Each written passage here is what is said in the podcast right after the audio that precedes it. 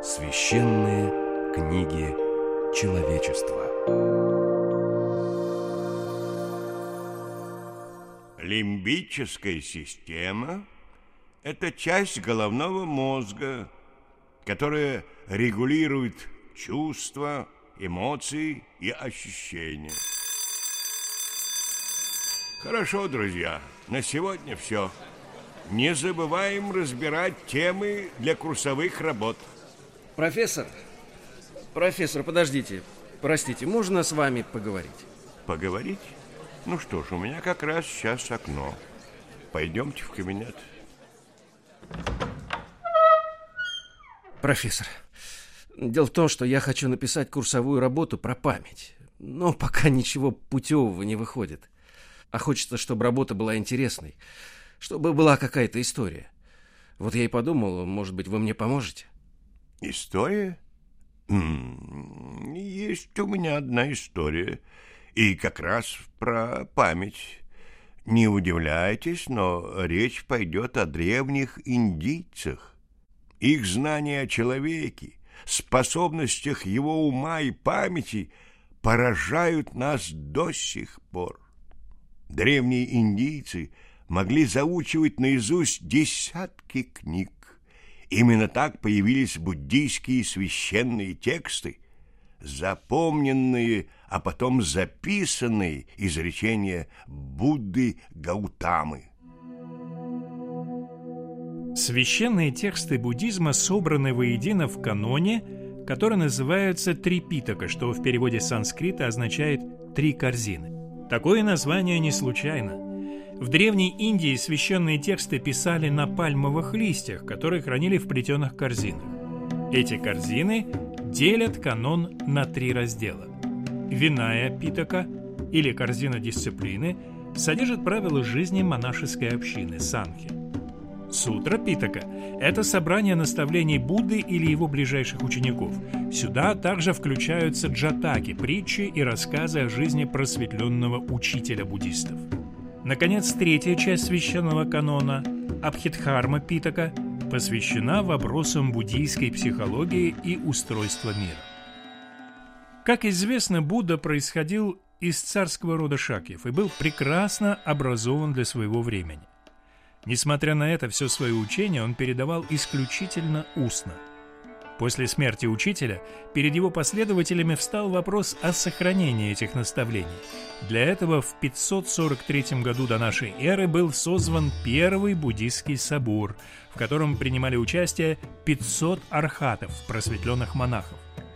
Близкие ученики Будды по памяти воспроизвели все проповеди учителя, которые были разделены на три части – монашеский устав, проповеди и философское учение буддизма. Канон оставался неписанным еще несколько столетий. Лишь в 80-м году до нашей эры на Шри-Ланке была составлена первая письменная версия Трипитаки. Она была записана на древнеиндийском диалекте пали. В предании одной из буддийских школ есть рассказ о Ланкийском соборе. В одни царя в Атагамане на острове случился голод. Многие старые монахи умирали – Поскольку искусство письма уже было хорошо развито, молодежь оказалась неспособна к запоминанию учения наизусть. Возникла опасность утраты Трипитаки. Было решено созвать новый собор, на котором священный канон буддистов получил письменное оформление. 500 монахов, собранные в горной пещере Алла Колена, процитировали 300 тысяч стихов и более 9 миллионов высказываний Будды, а затем записали их на пальмовых листьях. Как гласит предание, когда книги из листьев пальмы были сложены вместе в стопку, ее высота превысила высоту шести слонов, стоящих друг на друге. Вообще чтение буддийских текстов бывает порой очень занимательным. Кстати, ведь ваша работа про память, а у меня как раз есть для вас история. Полагаю, вы считаете человеческую способность к запоминанию достоинством? Разумеется. Без памяти мы долго бы не прожили. Возможно. Но также возможно, что от воспоминаний люди порой испытывают страдания. То есть, как страдания? Не удивляйтесь, но способности ума иногда могут навредить человеку. Вот вам пример. Два буддийских монаха шли в монастырь. Вскоре они подошли к реке и увидели удивительно красивую женщину. Она тоже хотела перейти на другой берег, но река была глубокой. Тогда один из монахов решил помочь женщине и перенес ее через реку. Второй монах был сильно возмущен. В течение двух часов он не переставал бронить своего спутника за то, что тот нарушил святое правило – не прикасаться к женщине. Разве ты забыл, что ты монах? Ты прикоснулся к женщине.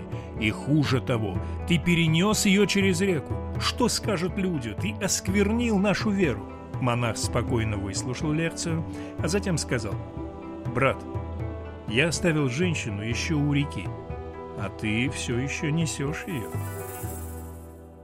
Хм, интересно. Но ведь вы говорили о том, что буддисты чрезвычайно развивали свою способность к запоминанию. Получается, что и они не были застрахованы от губительного влияния памяти. Конечно. И потому всю жизнь они тренировали свой ум, чтобы обрести истинную память. В Трипитаке есть рассказ «Сутра о начале вращения колеса учения». Это первая большая проповедь Будды, где он раскрыл суть своего учения. В сутре провозглашаются восемь правил, которые помогают человеку выйти из колеса перерождений. Эти принципы стали основанием всего буддийского вероучения и религиозной практики.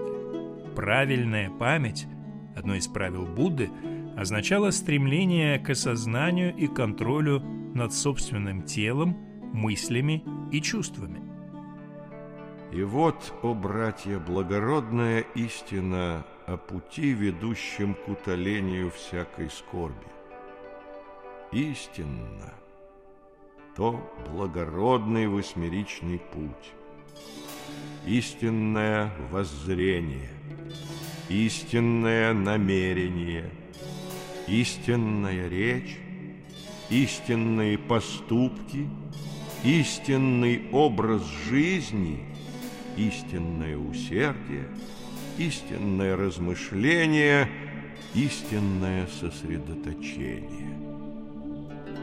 Такова, о монахи, благородная истина о пути, ведущем к утолению всякой скорби.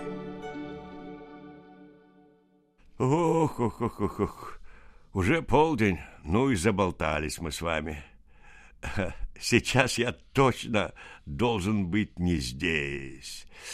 Надеюсь, коллега, я смог быть вам полезен? Да, спасибо. Профессор, у меня еще один вопрос. Почему, зная все это, современный человек не пользуется такими возможностями своего ума? Ну, не развивает свою память? Как там говорится, лень – двигатель прогресса. Увы, но чем больше мы имеем технологий, тем меньше знаем себя. Впрочем, вам ничто не может помешать сделать из этого правила исключение. Будьте здоровы! Из первоначального буддизма вырастали отдельные школы и традиции. С течением времени они оформились в три основных направления – Школа Тхеравады, учение старейшин, признает истинным исключительно монашеский путь. В противоположность этому Махаяна, Великая Колесница, утверждает возможность освобождения от страданий для всех существ.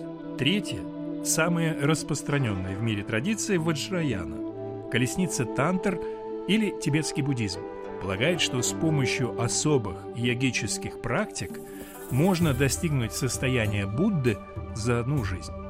Объединенное основными принципами буддизма, каждое направление имеет собственные священные писания. При этом все писания настаивают на подлинности своих книг, напрямую связывая их происхождение с именем самого Будды.